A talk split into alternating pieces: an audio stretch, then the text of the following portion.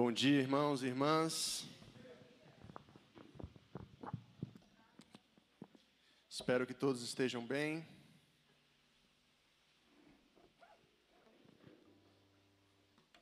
Que todos vocês entendam o significado de permanecer lutando em tempos difíceis, né? Porque estamos em tempos difíceis e isso exige da gente resistência, exige da gente força mas jamais rendição. Amém? Isso é muito importante. Isso é importante quando a gente fala de resistência também, porque tem a ver com o que nós vamos conversar hoje. E a gente tem uma impressão de que os processos de escravização eles são feitos em cima de pessoas que não resistiram. Essa é a história que contam para gente, né? De que existiam homens, poderes, estruturas mais fortes do que pudessem ser resistidas. E que em dado momento, diante de tanto investimento do mal, a gente parou de resistir. Mas essa não é a história real. A história real é que existem homens e mulheres o tempo inteiro lutando para não baixar a guarda diante de tempos difíceis. Isso aconteceu no passado e isso acontece hoje também. Só que às vezes a gente não consegue enxergar. E aí eu pergunto para você, nesses tempos difíceis, você tem conseguido resistir? Se você tiver uma Bíblia, você pode abrir aí em Romanos capítulo 6. Nós estamos fazendo essa leitura de Romanos. Se é a tua primeira vez aqui, seja bem-vindo, seja bem-vinda. Nós estamos fazendo a leitura cronológica do, do livro de Romanos. E hoje nós vamos falar um pouquinho sobre escravidão também. Liberdade ou solidão já é uma pergunta muito recorrente entre os jovens, né? Quando você vai tomar aquela cerveja sozinho e tal, e ninguém aceita o seu convite, ou quando você chama alguém para ir lá na tua loja ver você e ninguém vai. Aí você fica pensando, caraca, é liberdade ou é solidão, né? Mesmo quando você oferece alguma coisa de graça para a pessoa comer, para ver se alguém aparece um bolinho. Mas a pergunta que Paulo faz, ela é um pouco mais longa, ela, ela acrescenta um elemento. Ele pergunta assim: é liberdade, é solidão ou é escravidão? Porque, por mais incrível que pareça, é muito fácil a gente confundir liberdade com escravidão. Porque o nosso conceito de liberdade, muitas vezes, ele, se, ele diz respeito a fazer tudo o que queremos na hora em que queremos. E tudo que traz uma regra, tudo que traz um não, tudo que traz um limite, a gente considera isso como escravidão, como um limitador, como algo que pode te prender, como uma prisão, né? É por isso que a religiosidade ela não é para todo mundo. Eu não vou usar religiosidade porque o termo religiosidade ele é muito, ele ficou muito mal mal interpretado. Vamos usar o termo religião. É por isso que a religião não é para todo mundo. É por isso que a igreja não é para todo mundo. É por isso que o convívio social também não é para todo mundo. Existem pessoas que não têm capacidade de viver em sociedade, que romperam com esse convívio social, que não conseguem entender as limitações ou os limites, né, que a sociedade exige. E às vezes é difícil mesmo entendê-los. Portanto, a pergunta liberdade, solidão ou escravidão ela faz muito sentido nisso que nós vamos ler aqui agora. Romanos, capítulo 6, versículo 15. Romanos, capítulo 6, versículo 15 diz o seguinte: E então, vamos pecar porque não estamos debaixo da lei, mas debaixo da graça? De maneira nenhuma. Vocês lembram que a gente leu um texto semelhante domingo passado?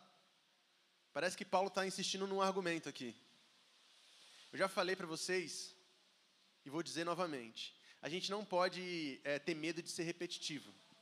Porque às vezes os processos didáticos eles são assim. Eles são, eles são muito repetitivos. Para que a gente possa fixar um ideal na cabeça. Paulo está no meio de um discurso. O público-alvo do discurso de Paulo aqui são fariseus, são homens da lei, são homens religiosos. E Paulo está apresentando para eles um novo conceito que até então eles não conhecem, que é a graça de Deus. Os fariseus trabalham somente pela, pela lógica da lei.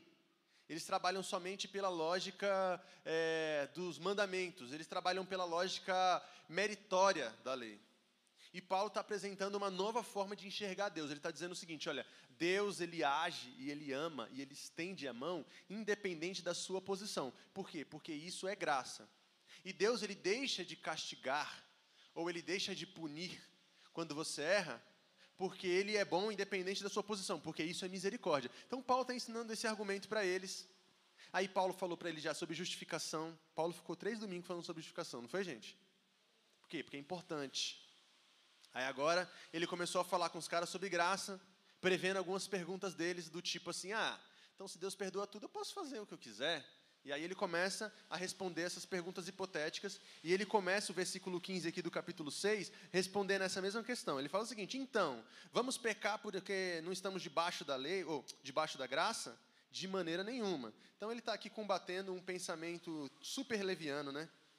Ele está insistindo nessa, nessa indagação. E aí tem um, um teólogo chamado Emil Brunn, que ele fala uma coisa interessante. Ele fala o seguinte: ó, sobre a lei existem dois inimigos, o legalista e o sem lei. Ambos consideram a lei um adversário. O legalista, ele vai sempre trabalhar na, na, na lógica de que a lei ela rege os nossos, as nossas convivências sociais. Portanto, o legalista ele está sempre procurando nas brechas da lei alguma, algum argumento para te condenar. Você conhece gente assim? É assim. Advogado é assim. Advogado é investigador de, de brecha de lei, meu amigo. Eu sou casado com uma, eu sei como é que funciona. E não tem ética não, viu? Não confia não. Então, assim, o legalista, ele fica o tempo inteiro buscando brechas na lei para que possa te condenar. Então, então, ele vai ficar o tempo inteiro, baseado na sua lógica de, de raciocínio, o seguinte, ah, é, mas isso aí não agrada a Deus. Mas isso aí é, é pecado mas isso aí aborrece o Espírito Santo. Mas esse, é, você sabe que você, por mais que você seja feliz, você está vivendo um, segundo casamento. Então não, não é pleno isso.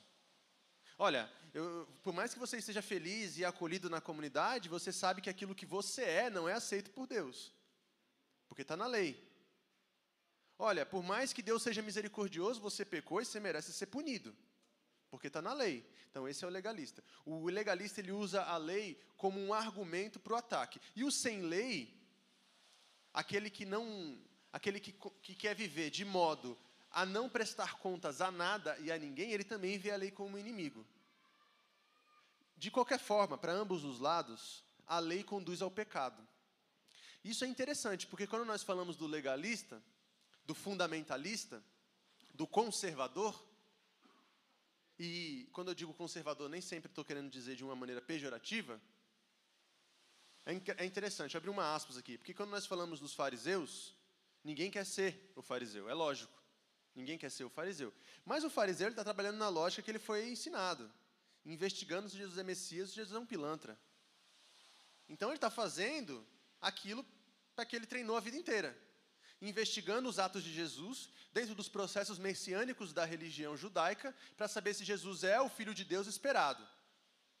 O problema é que às vezes o fariseu ele bate no legalismo dele, que é o seguinte: ele sabe que Jesus é Messias, só que Jesus é um Messias diferente daquilo que ele esperava e ele prefere negar a messianidade de Jesus. Isso acontece também comigo com você. Você sabe que Deus ama aquele que você condena. Você sabe que Deus acolhe aquele que você expulsa. Por, porém, você não quer aceitar essa verdade porque essa verdade é a verdade de um Deus que é diferente daquilo que você concebeu na sua cabeça. Então você bate no seu legalismo. A princípio, o legalista ele era para ser o amante da lei. O legalista era para ser o principal, é, a, a, a, principal pessoa a trocar ideia com a lei. Com a lei. Só que para o legalista, a lei leva ao pecado, e para o sem lei, a lei também leva ao pecado. No final das contas, a gente começa a se questionar: será que o nosso destino não é esse aí mesmo? Será que nosso destino não é viver sempre em pecado? Mas Paulo já falou sobre isso lá no, no domingo passado, né? Quando ele falou o seguinte: Por acaso nós, que morremos e fomos ressuscitados com Cristo, com Cristo, vamos viver debaixo da lei do pecado? De maneira nenhuma, porque a gente não é mais escravo dessa lei do pecado. Então ele já está respondendo a nossa própria indagação. Porque enquanto eu li esse texto, eu fiquei pensando: quem sou eu no meio disso aqui? Será que eu sou legalista? Será que eu sou sem lei? Será que eu entendo a lei a favor da vida? Ou muitas vezes eu interpreto a lei a favor da morte? Porque é interessante que uma situação onde tem uma mulher acuada diante de vários homens com pedras para matá-la, existem duas interpretações do mesmo fato: a dos fariseus e a de Jesus, e é sob a mesma lei. Mas a interpretação dos fariseus é uma interpretação fria, a interpretação dos fariseus é uma interpretação que é, trabalha em favor daquilo que eles já acreditam. E os fariseus eles vão usar a lei como pretexto para matar. Porque aquele que, aquele que odeia, aquele que segrega, ele só precisa de um argumento. E esse argumento pode ser político, ideológico ou religioso. Portanto, isso aqui que a gente chama de palavra de vida, na mão de alguns vai ser palavra de morte. Não se engane, cara a palavra de Deus na mão do diabo é palavra do diabo, não é palavra de Deus. E não é porque ele falou em nome de Deus também que é palavra de Deus. Porque falar em nome de Deus nos nossos dias não significa absolutamente nada, não é verdade? Então, como é que a gente vai entender isso? Se a gente não conhece a verdade, se a gente não conhece aquilo que nós professamos, se nós somos cristãos não praticantes, se nós somos frequentadores de igreja, é frequente a ideia de pessoas que me procuram e dizem o seguinte: Cara, já tentei várias vezes frequentar a igreja, mas não consigo. O que, que eu faço? Eu falo: Não frequente. Talvez não seja para você. E eu não estou falando isso é, de maneira arrogante, como quem manda pessoas ao inferno. Eu estou falando que para tudo na vida existe um tempo, cara. Para tudo na vida existe um tempo. E talvez para alguns, não seja o tempo ainda de estar aqui com a gente. Agora, não significa que aqui não é o lugar dele. Porque às vezes ele não se sente à vontade aqui em nosso meio, não é porque ele não é merecedor ou porque ele não é, é, pessoa desse ambiente, é porque fizeram ele acreditar que aqui não era o lugar dele. E já fizeram muitas pessoas em nosso redor aqui, do nosso meio, que estão com a gente, acreditar que esse não era o seu lugar. Não é verdade? Quantos de nós não passamos por isso? Muitos. Portanto, Paulo começa essa conversa respondendo isso. Ele diz o seguinte: ó, de maneira nenhuma faremos isso. Olha o que diz o versículo 16. Fala o seguinte: ó, não sabem que quando vocês se oferecem a alguém para lhe obedecer como escravos, tornam-se escravos daqueles a quem obedece? Escravos do pecado, que leva à morte, ou da obediência, que leva à justiça? John Stott disse que a escravidão romana ela não era feita apenas de conquistas de povos é, vencidos em guerras. Ela também não era feita apenas em cima de uma raça sobre outra. A escravidão romana tinha um elemento diferente da escravidão é, africana, por exemplo. A escravidão romana ela era feita em cima também da miséria e da pobreza daqueles que não tinham condição de dormir, beber e comer. Portanto, muitos desses homens e dessas mulheres se entregavam a essa escravidão. Se, se entregavam a essa condição subalterna para que pudessem ter aonde comer, aonde dormir e aonde beber. É difícil a gente pensar isso. Quem em sã consciência se tornaria um escravo voluntariamente? Mas a gente só consegue pensar que isso é um absurdo porque para a gente a miséria talvez não seja uma realidade tão presente assim. A gente só consegue enxergar que isso é absurdo porque a gente conta com a liberdade que nós temos, mas também contamos com o privilégio que nós temos. Da mesma maneira que a gente não consegue enxergar o absurdo de uma pessoa que se submete a uma condição análoga à escravidão de trabalho. Você fala, como é que uma pessoa ela trabalha num lugar que ela não recebe um salário digno? que ela não recebe seus direitos trabalhistas. Como é que alguém se submete a isso? Eu jamais me submeteria a isso. A gente viu um caso recente, que não, é, não basta querer reivindicar o seu direito. É preciso ter algum lugar de privilégio para isso. Senão, cinco pessoas te pegam e te assassinam.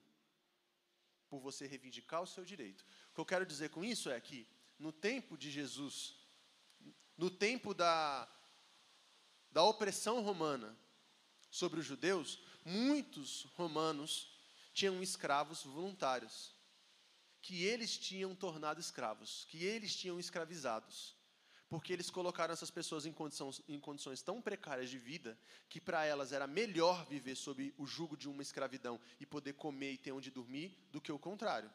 Vocês estão entendendo? Olha que absurdo. E é possível que naquele tempo ainda tenha gente moralista o suficiente, donos de escravos progressistas, que olhavam para si e diziam o seguinte: não, mas eu não fui lá e peguei ninguém. Eles vieram e se entregaram aqui. Então eles querem trabalhar para mim.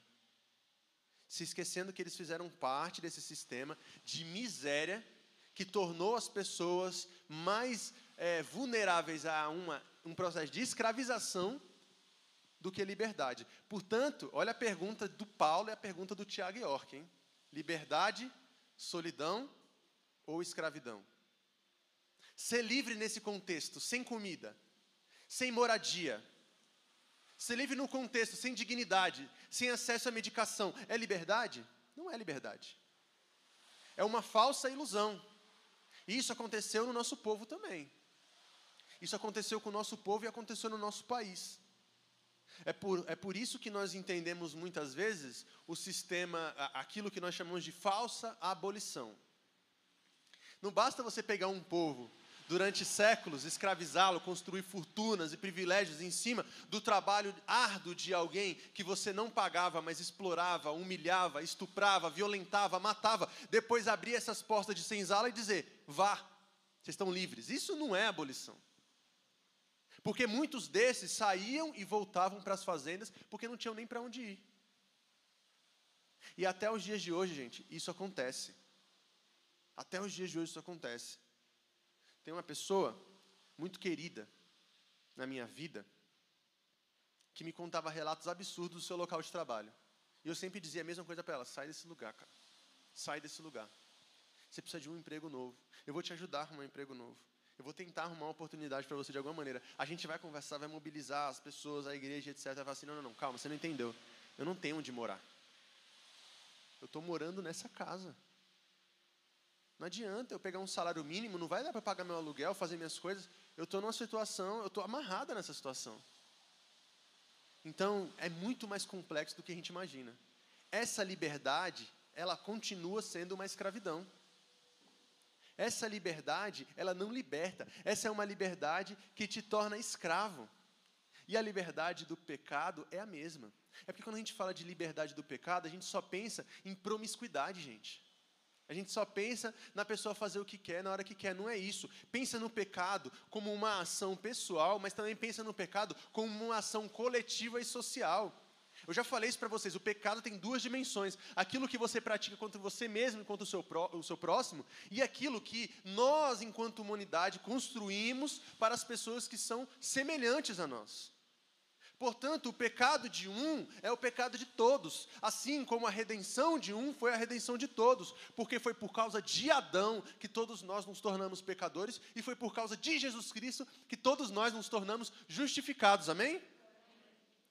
Então não tem como você chegar e falar assim: ah, não tem nada a ver com isso. Tem sim. Se você não se reconhece, passa a se reconhecer. E Paulo está falando aqui, ó. Não sabe que quando vocês se oferecem a alguém para lhe obedecer como escravo, tornam-se escravos daqueles a quem obedecem? Ele está falando disso aí que o John Stott pregou.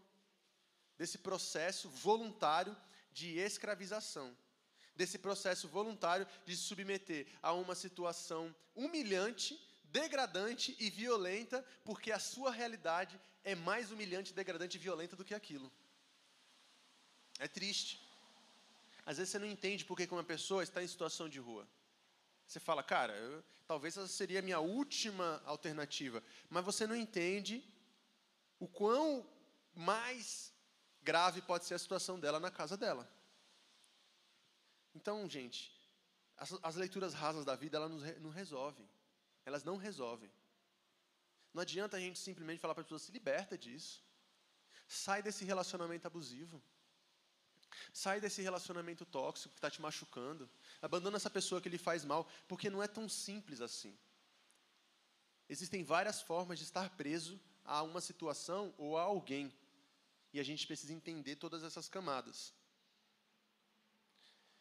Outra coisa é que no mesmo versículo 16, o Paulo ele fala o seguinte, ó: tornando-se escravos daqueles a quem vocês obedecem. Em dois pontos ele fala: escravos do pecado que leva à morte ou da obediência que leva à justiça. É interessante porque aqui Paulo não apresenta uma posição de neutralidade. Ele está dizendo o seguinte: só existem duas posições possíveis para vocês. Ou vocês estão sob o jugo do pecado, ou vocês estão sob o jugo de Deus. Por mais que você ache que você está livre, em algum momento você está emprestando o seu corpo, como a gente conversou no domingo passado. Você está emprestando a sua energia, como a gente conversou no domingo passado. E quando eu falo ser escravo de Cristo, eu não estou falando de você ser escravo da igreja. Quando eu falo de você ser escravo de Cristo, eu não estou falando de você ser escravo da religião. Eu estou falando de você trabalhar em prol daquilo que gera vida. Porque aí existe um outro paradoxo que eu quero que vocês, eu quero alugar esse apartamento na sua cabeça, que é o seguinte: a liberdade do pecado, ela leva à escravidão. E a escravidão submetida a Cristo nos leva à liberdade. Estranho isso. Como é que a gente pode comparar a escravidão com liberdade? Como se fossem sinônimos. Mas existem muitas coisas que a gente vai falar sobre isso ainda. O primeiro é o que está escrito lá em Mateus é, 6, 24. Isso aqui é Jesus dizendo. Ele está falando o seguinte: ó, ninguém pode servir a dois senhores, pois odiará um e amará o outro. Se dedicará a um e desprezará o outro. Vocês não podem servir a Deus e ao dinheiro. Mais uma vez, Jesus não está apresentando aqui uma posição de neutralidade. Ele não está falando o seguinte: ó, vocês não podem ser escravos de um ou de outro, mas vocês podem ficar no meio do caminho, a terceira via. Até Jesus sabia que isso era um mito. Né? Ele está falando o seguinte: ó, não existe isso. Ele está falando assim: ou você é escravo de Cristo, ou você é escravo do pecado. E ele compara o pecado com mamão. E ele compara mamão com dinheiro. Ele fala o seguinte: ninguém serve a dois senhores. Ou você serve a Deus, ou você serve ao dinheiro. E servir ao dinheiro é servir a você mesmo, é servir aos seus próprios interesses, é trabalhar pelos interesses do capital, dos sistemas de poder, daquilo que constrói narrativas de opressão para o outro para que você possa se beneficiar. Porque nesse projeto pecaminoso que nós criamos enquanto humanidade, não tem como enriquecer sem empobrecer o outro. É incrível. E por mais que você não queira, às vezes você não quer, mas acontece. A dispensa de alguém vazia significa a dispensa de outro jogando comida vencida fora, cara. É assim que funciona. Portanto, quando nós temos essa consciência, nós começamos a compartilhar aquilo que nós temos. E nós, nós, nos colocamos nessa posição de quem quer fazer uma reparação histórica na vida do outro, mesmo que você, intencionalmente, ainda nessa pequena vida que você tem, não tenha feito isso de maneira proposital. É muito complexo, gente, mas é importante. Quando Jesus ele traz essa boa nova da liberdade, quando ele fala, ó, vocês não são mais escravos do pecado, que essa é a principal chamada de Jesus, né? Pra, se a pergunta fosse feita aqui, para que que que, que Jesus veio então? E, era, e a resposta seria essa: para nos livrar da escravidão do pecado. Porque aquele que está sob a escravidão do pecado, ele não tem a opção de dizer não. Mas aquele que está sob a escravidão de Cristo tem a opção de pecar também. Parece estranho, mas é real. Pense numa pessoa com um vício, uma compulsão. Essa pessoa com esse vício, ela não consegue dizer não para a proposta apresentada. Eu não estou falando de gente safada. Eu estou falando de gente doente. É outra coisa, cara. Eu não estou falando de gente preguiçosa. Eu não estou falando de gente que não tem boa vontade, que não tenta. Não, isso aí é outra coisa. Eu estou falando de gente doente. Aquele que vive sobre a escravidão de um vício, muitas vezes não consegue dizer não para o seu vício. Vamos pensar no vício do álcool, porque é uma realidade muito presente no nosso ambiente. Não no nosso ambiente aqui, tá? Aqui também. Pensa, pensa você que não. Acontece. O jovem romantiza tudo. E ele romantiza o abuso do álcool também. Né? É fundamental ficar bêbado, né? É fundamental, é indispensável. Eu preciso ficar louco. Beleza. Agora você pensa numa pessoa doente com isso. Uma pessoa doente, ela não consegue dizer não para o álcool. Ela é escrava daquela situação. Agora, uma pessoa que não é escrava do álcool, ela consegue ficar bêbada, mas ela também consegue ficar sóbria. O que significa? O pecado não deixa de existir na nossa vida, mas ele não nos impulsiona obrigatoriamente para cometê-lo mais. Agora você faz com esse mérito de eu fiz porque eu quis. E aí você pode se orgulhar e falar assim: eu meti o pé na jaca propositalmente. Que lindo para você. Ah, uma vez eu ouvi um jovem falando isso, né?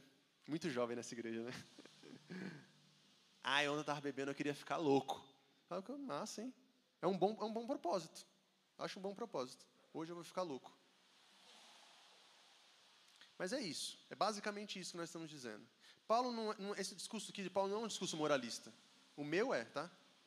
E é mesmo. Agora o de Paulo não. Paulo está dizendo o seguinte: ah, velho, você quer ficar louco? Fica louco. Mas em Cristo você tem a possibilidade de não ficá-lo. Amém. Amém ou não, gente?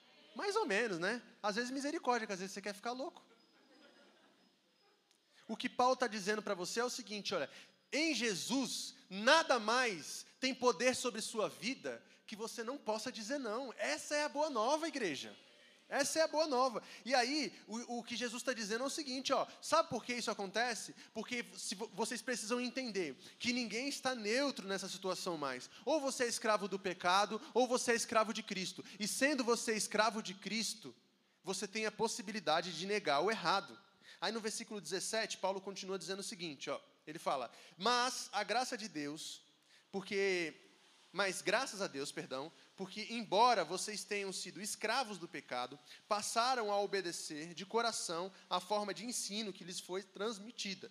Vocês foram libertados do pecado e tornaram-se escravos da justiça. Olha que, olha que interessante isso, né? Escravos da justiça. Sabe, e assim, toda vez que você fala que você é justo, ou que você quer justiça, ou que você quer justiça social, né? Isso é nobre. Né?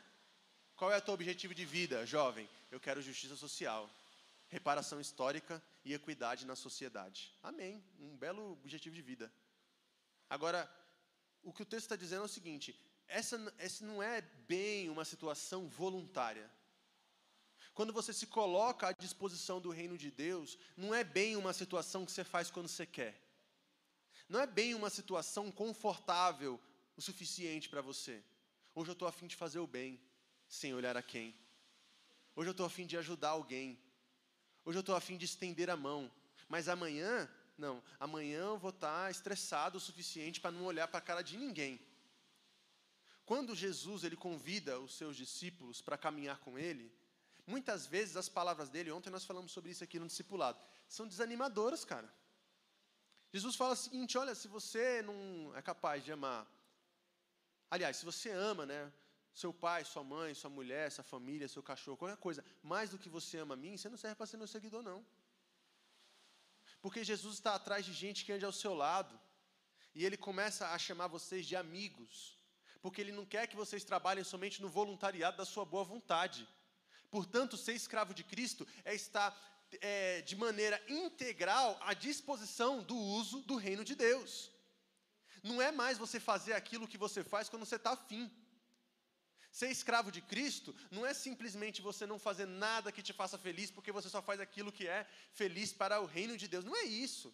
Esse papo clichê. Ah, o que você gosta de comer? Meu alimento é, é, fazer a vontade de Deus. Não, eu não quero que você decore versículo, quem é a cara de crente. Isso é muito pouco, cara. Ser escravo de Cristo é estar integralmente à disposição do reino de Deus. Não existe um momento de descanso, não existe um momento de repouso, porque em todo momento Deus está afim de usar você. No momento em que você está achando que você está curtindo, no momento em que você está achando que você está descansando, Ele ainda assim está contigo. E Ele está contigo te dando esse momento de lazer, te dando esse momento de descanso porque Ele te ama, mas Ele conta com você ali. Em todo momento Ele conta com você ali, cara. Então, olha aqui, olha o, o, a, a, convocação de Jesus. Ele começa a discursar para 5 mil pessoas lá naquela multidão que está com fome, que ele multiplica pães e peixes. Quantos desses permanecem com ele? Poucos, cara. Porque multidão não tem fidelidade. A multidão vem e vai. É o discípulo que permanece. E você acha que Jesus está preocupado com isso? Não. Ele fala para os seus discípulos o seguinte: vocês não querem ir embora também? Aí Pedro diz: Ó, oh, pai, para onde nós iremos se só tu tens as palavras de vida eterna? Não tem para onde eu ir.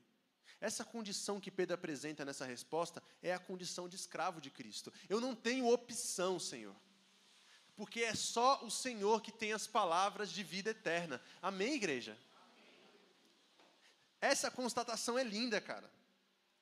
É isso que Jesus diz quando ele está falando lá no Sermão da Montanha: bem-aventurados são os pobres, porque o pobre ele se coloca numa condição voluntária de escravização. Ah, então quer dizer que Jesus está romantizando a escravização romana? Não, não, não, não, não. O que Jesus está fazendo é uma comparação.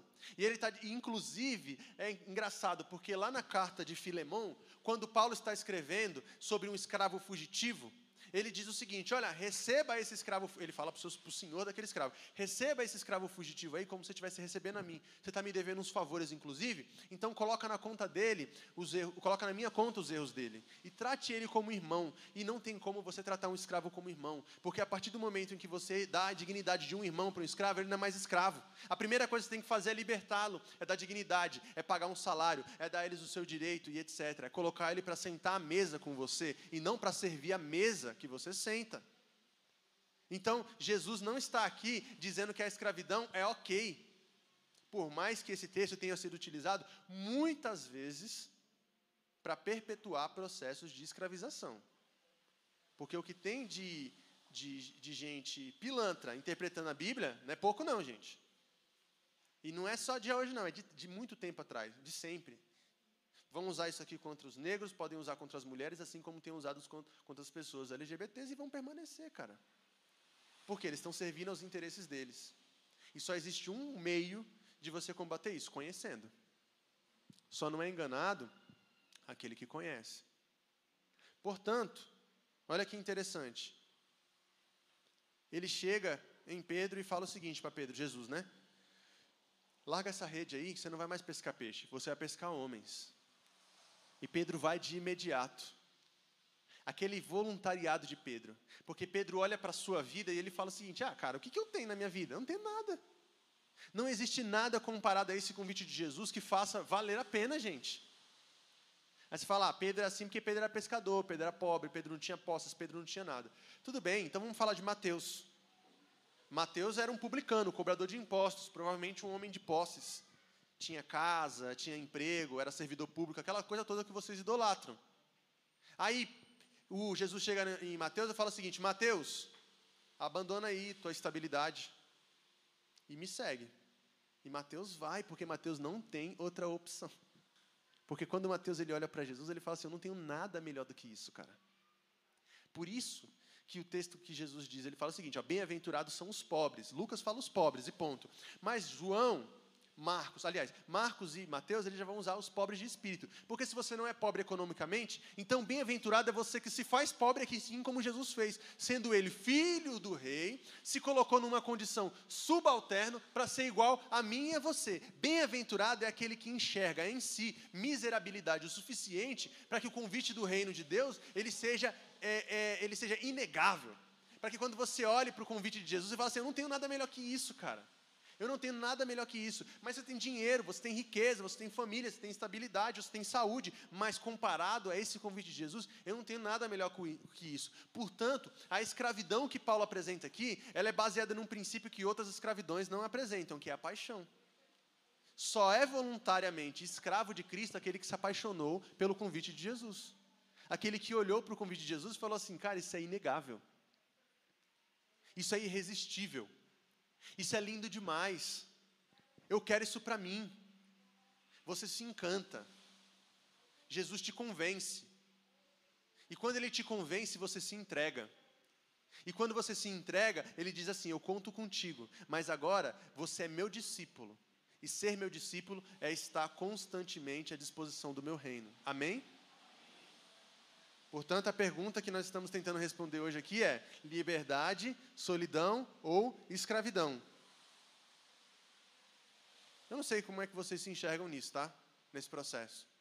Não sei se vocês se consideram escravos do pecado, escravos de Cristo, escravos de si mesmo. Se bem que todas as outras alternativas acabam caminhando para um, para um lado só.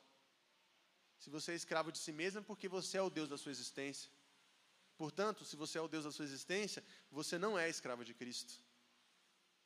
E o Deus da sua existência é aquele que diz o que você pode e o que você não pode fazer. Dessa maneira, a liberdade de fazer tudo o que você quer, na hora que você quer, da maneira que você quer, não é bem uma liberdade, é uma escravidão de você mesmo. A, a escravidão de Jesus consiste na liberdade de dizer sim. Sacou? Porque o escravo não tem opção. Mas Jesus, ele primeiro, ele te encanta ele faz você se apaixonar pela mensagem do reino. E depois ele te dá a oportunidade de voluntariamente se entregar. Foi o que Paulo diz aqui no versículo 15, que nós lemos lá no início, dizendo o seguinte: ó, vocês, aliás, no versículo 16, não sabem que quando oferecem o seu corpo a um, uma pessoa como escravo, você se torna escravo desta pessoa. O, o Agostinho de Hipona, ele diz o seguinte, ó, quanto mais escravo de Cristo sou, mais livre eu me sinto. É muito paradoxal, mas é importante essa compreensão. Porque isso também nos coloca numa posição um pouco menos confortável do que às vezes o Evangelho nos é apresentado. Como uma proposta 100% voluntária e 100% adaptável à sua realidade. Do tipo, você entrega para Deus tudo aquilo que sobra na sua existência. O que sobra do seu tempo, o que sobra da sua energia, o que sobra do seu amor, do seu afeto, o que sobra do seu dinheiro, dos seus relacionamentos. Você entrega para Deus somente o que sobra. E essa realidade de entregar para Deus tudo o que sobra não é a postura de quem está seguindo Jesus e entendendo as prioridades do discipulado, velho. Porque o Pedro, quando ele fala assim para Jesus, ele fala assim: Mestre, ninguém vai te pegar, não, viu? porque eu vou para a cruz contigo. Ele está falando da boca para fora porque Pedro é bobo, Pedro é emocionado, tudo certo. Só que é o seguinte: Pedro só fala isso porque ele estava enxergando a dor de Jesus de perto, gente. Esse sentimento lindo presente no coração de Pedro. Esse sentimento de tipo assim, eu quero ir para a cruz contigo, por mais que esse seja falacioso. É falacioso. É falacioso, é que nem você cantar aqui, abro mão dos meus sonhos, abro mão dos meus planos, abro mão da minha vida por ti. É uma música linda. Mas é uma música que você coloca ela como ideal, não é uma música que você chegou nesse momento.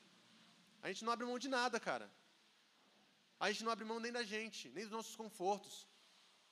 Está chovendo para você acordar para sair fazer alguma coisa por alguém é uma luta. Ai, que preguiçinha boa, não vou não. Aí tu vem falar que abre mão dos seus planos, dos seus sonhos por Deus? Mas talvez seja uma oração. Talvez seja um desejo. Senhor, eu quero abrir mão. Eu quero chegar nesse nível. Certo? Portanto, o sentimento de Pedro é um sentimento lindo, porém um sentimento enganoso. Eu vou para a cruz contigo. Mas Pedro só conseguiu falar isso porque ele estava presente no discipulado, enxergando as prioridades disso. Caraca, velho, olha como é que Jesus entrega a sua vida por isso. Eu quero entregar a minha também. Portanto, eu quero te convocar, te convidar para estar mais próximo de Jesus, para que você possa ser contaminado, para que você possa ser contagiado por esse sentimento presente na vida dele de serviço, de entrega e de amor incondicional. Amém? Você quer isso, querido? Quer nada. Para de mentir. Fica de pé aí, vamos orar então por isso. Acabou o culto não, tá? Só para você despertar. Feche os olhos, Senhor. Obrigado porque a cada vez que nós conhecemos a Ti, nós nos conhecemos também. E nós te pedimos que o Senhor coloque em nosso coração essa disposição em abrir mão de tudo por amor a Ti, Pai. Assim como Pedro, nós queremos estar emocionadamente ligados ao Senhor, mesmo que o Senhor nos ensine que nosso amor ainda é condicional. Em nome de Jesus, amém. Amém. Pode sentar aí, queridos. Aí o Paulo continua o discurso dele aqui no versículo 19. Ele fala o seguinte, ó: "Falo isso em termos humanos, por causa das suas limitações humanas. Mas, como vocês oferecem os membros do corpo de vocês em escravidão à pureza, à maldade, que leva à maldade, aliás, à impureza e à maldade que leva à maldade, é isso mesmo, ofereçam-nos agora em escravidão à justiça que leva à santidade. Aí Paulo aqui está fazendo uma comparação que provavelmente você já ouviu algum pastor das antigas fazendo. Que é o seguinte, você vai no cinema, fica três horas assistindo o filme da Marvel lá, né? Não vai no banheiro de jeito nenhum. Chega na igreja e tem uma formiguinha embaixo do banco. Não consegue ficar uma hora parado. Já ouviu isso? É verdade? É verdade. Vou mentir não que é verdade. Porém, existe uma coisa mais profunda aqui. Paulo está dizendo o seguinte: quando vocês serviam aos interesses de vocês, vocês dedicavam membros do corpo de vocês a serviço do outro, daquilo que não era propriamente de Deus.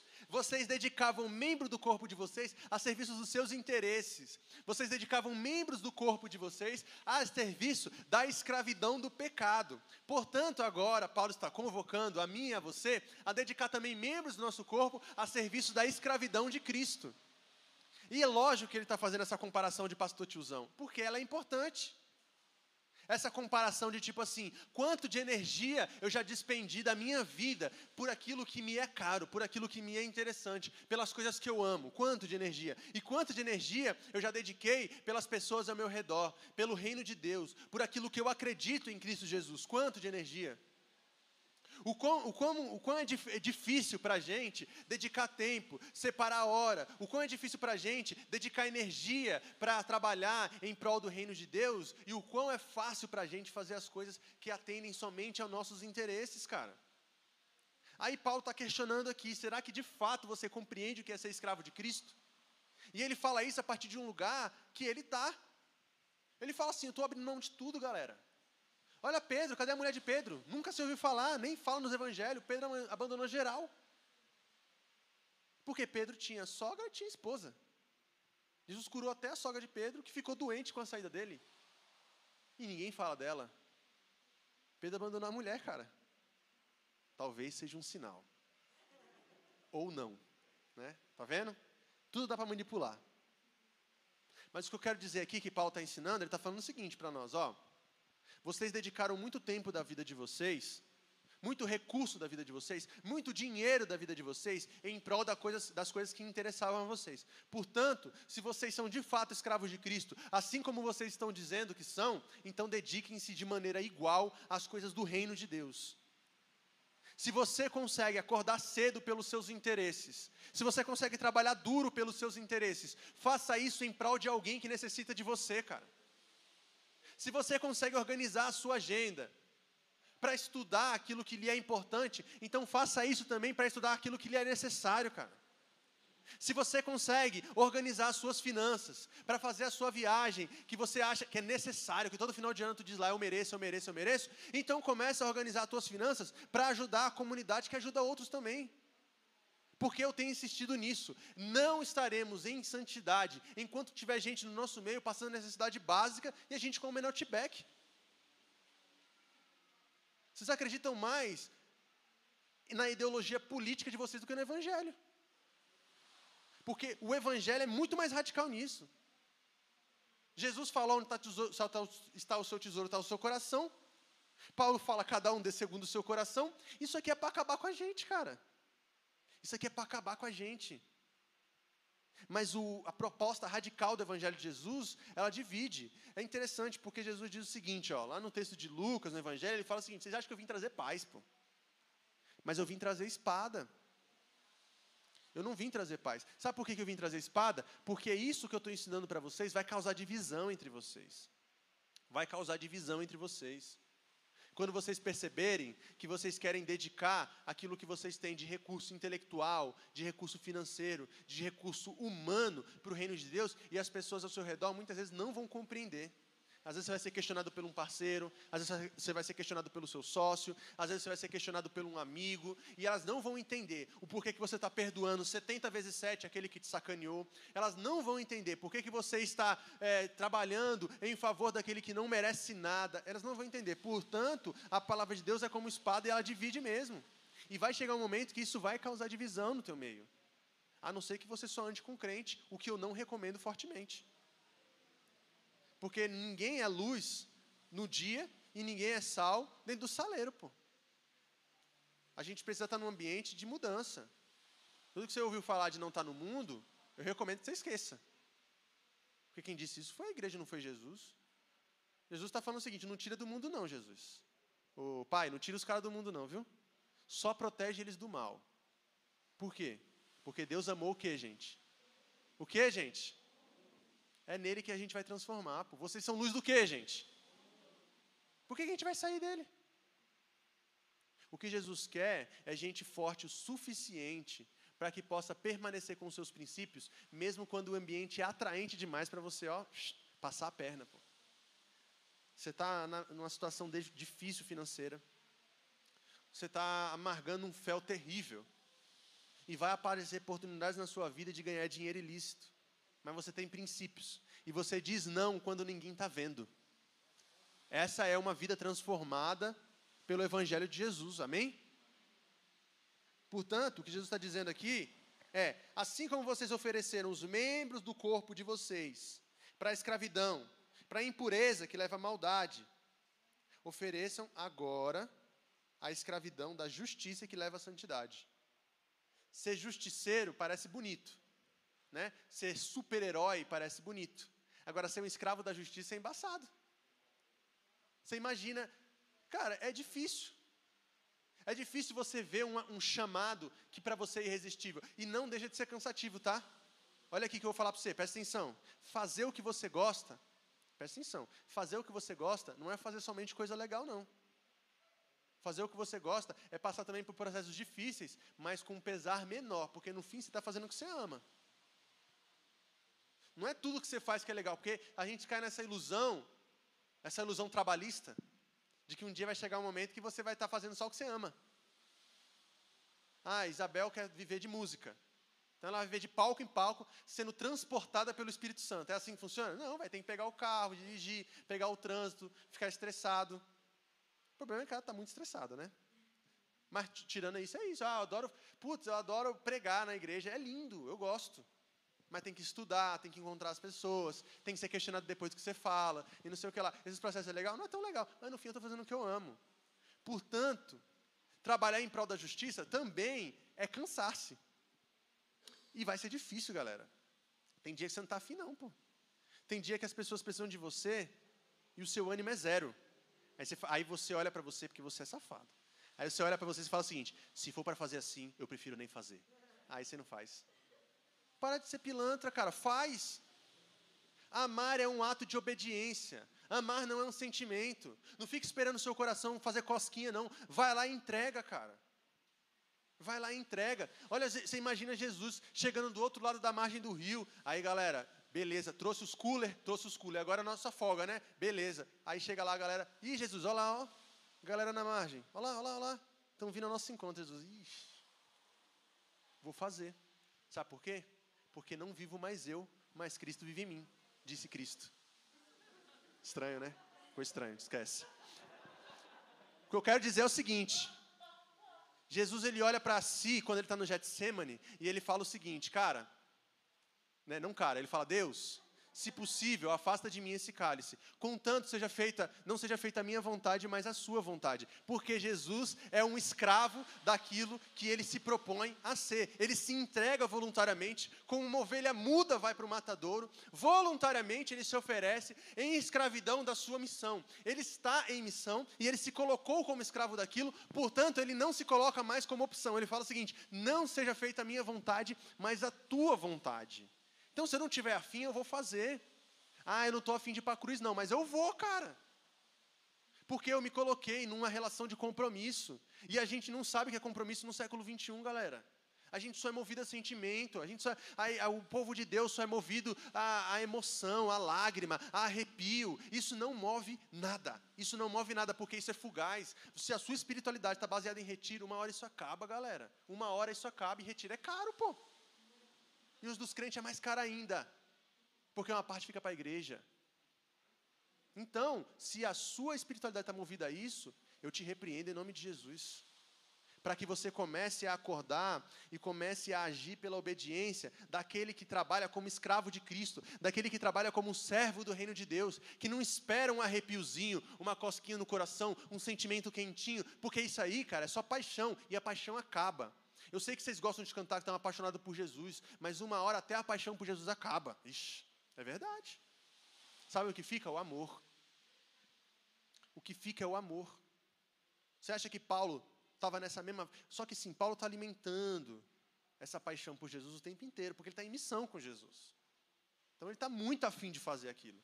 Mas chega uma hora de prisão em prisão que isso cansa, pô. Fala, caramba, hein, Jesus?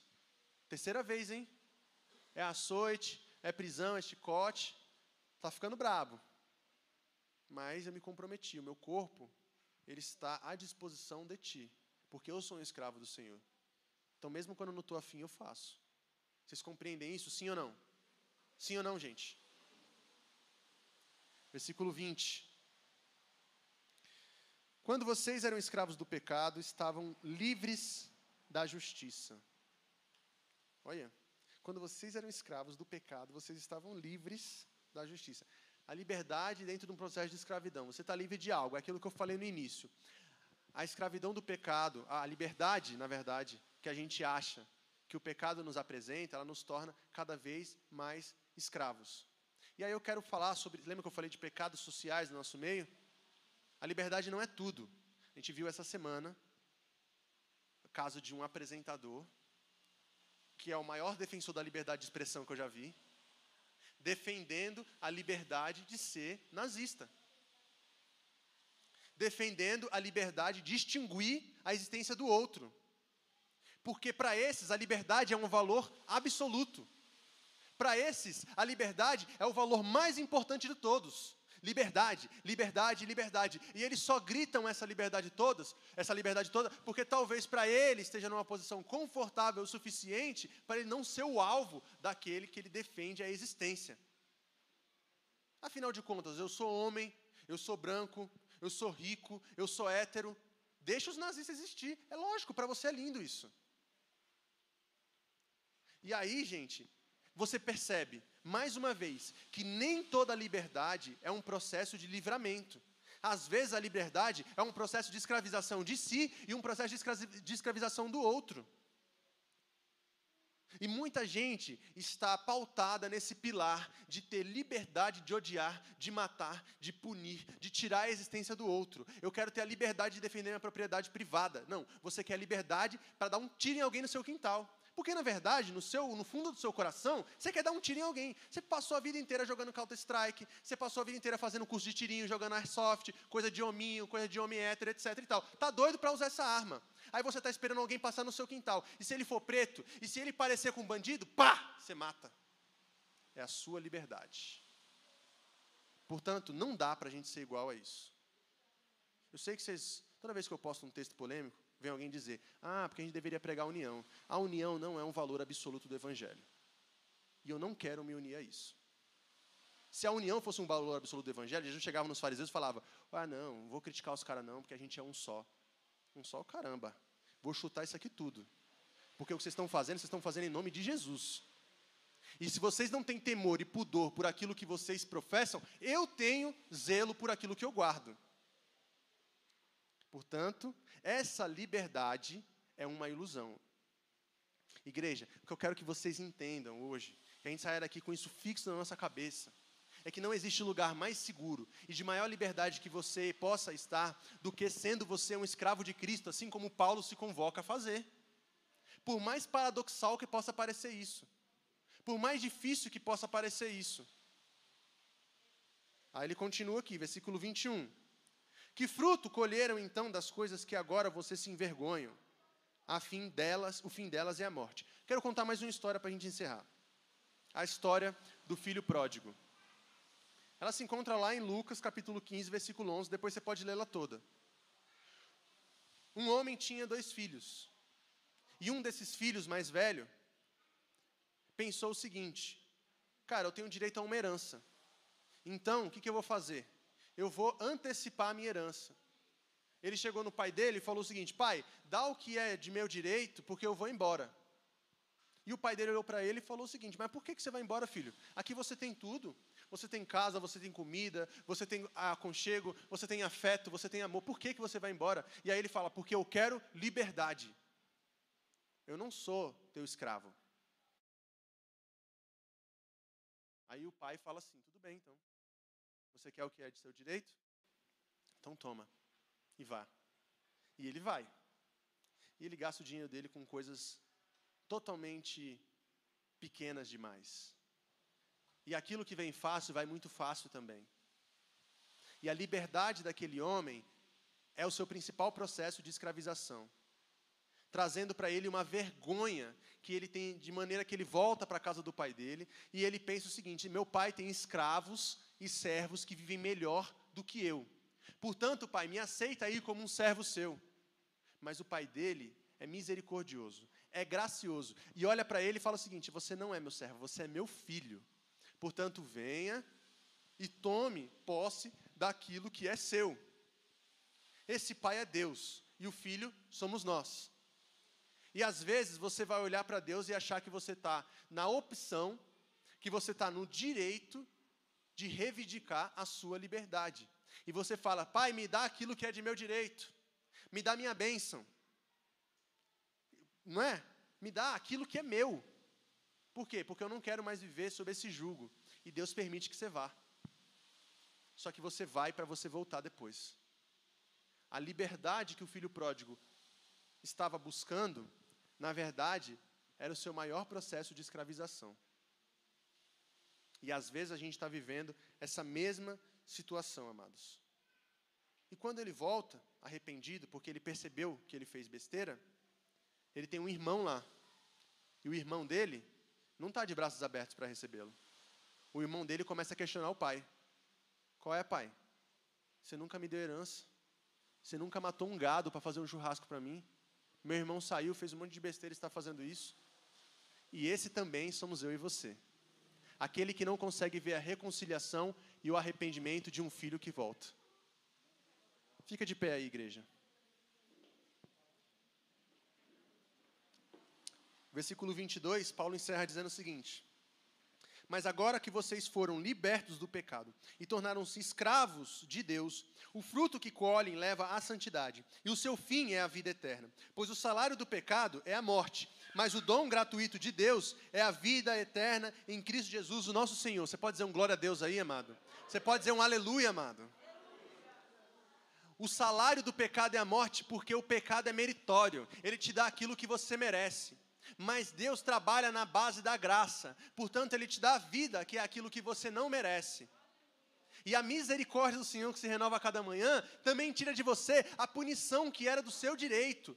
Porque se o salário do pecado é a morte e nós estamos vivendo em constante pecado, nós merecemos morrer. Mas Deus nos resgata de nós mesmos, dizendo para nós: você não está livre, filho, você está preso em você mesmo. Se você quer viver livre, viva ao meu lado, se submeta à minha vontade, seja obediente, viva perto das pessoas que te trazem a mim. Não acredite que você podendo fazer o que você quer, na hora que você quer, você está livre, porque às vezes você está indo para um caminho de perdição, para um caminho de morte.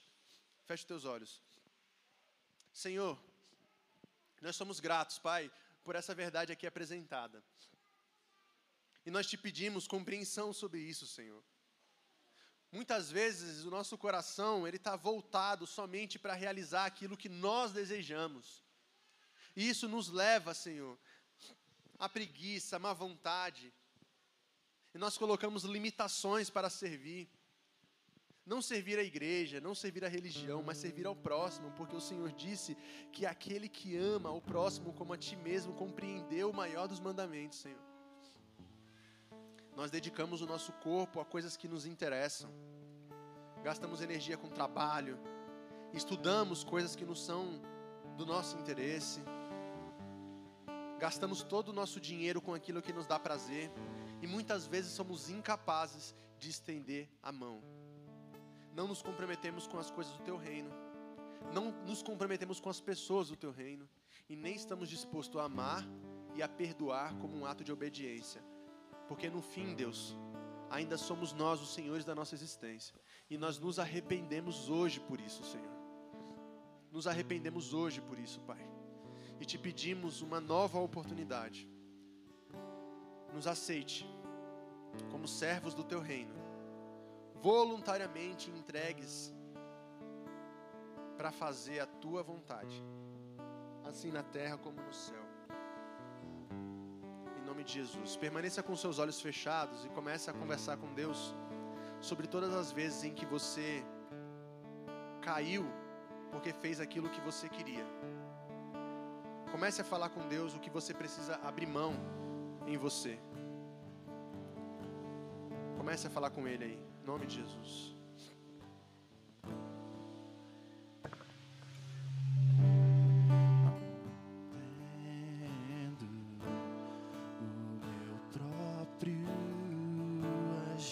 Às vezes para a gente é difícil de compreender as nossas ações, queridos. Mas é aquilo que Paulo diz: o bem que eu quero não faço, mas o mal que eu não quero, esse eu faço. Portanto, aprenda a dizer não para você mesmo em algumas oportunidades. Porque a vontade de Deus é boa, perfeita e agradável.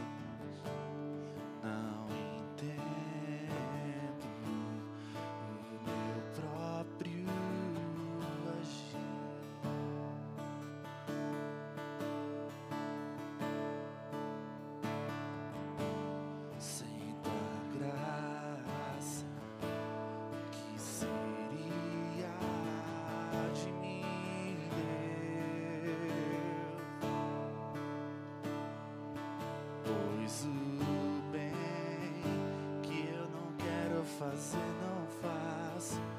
E o mal que eu não quero, esse sim,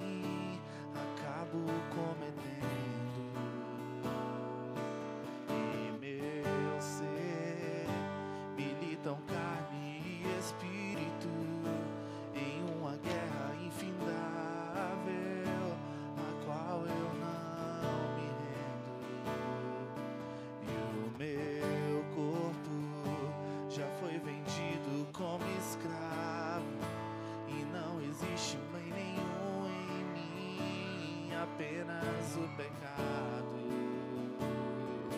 Mas eu sei que no tocante ao meu interior tenho prazer na sua lei.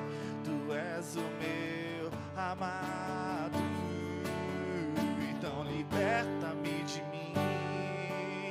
Eu quero ser a sua casa. Sei, eu venço o pecado. Então enche-me de ti até que não haja mais espaço. Pois quando eu sou em tua presença, o meu viver é transformado.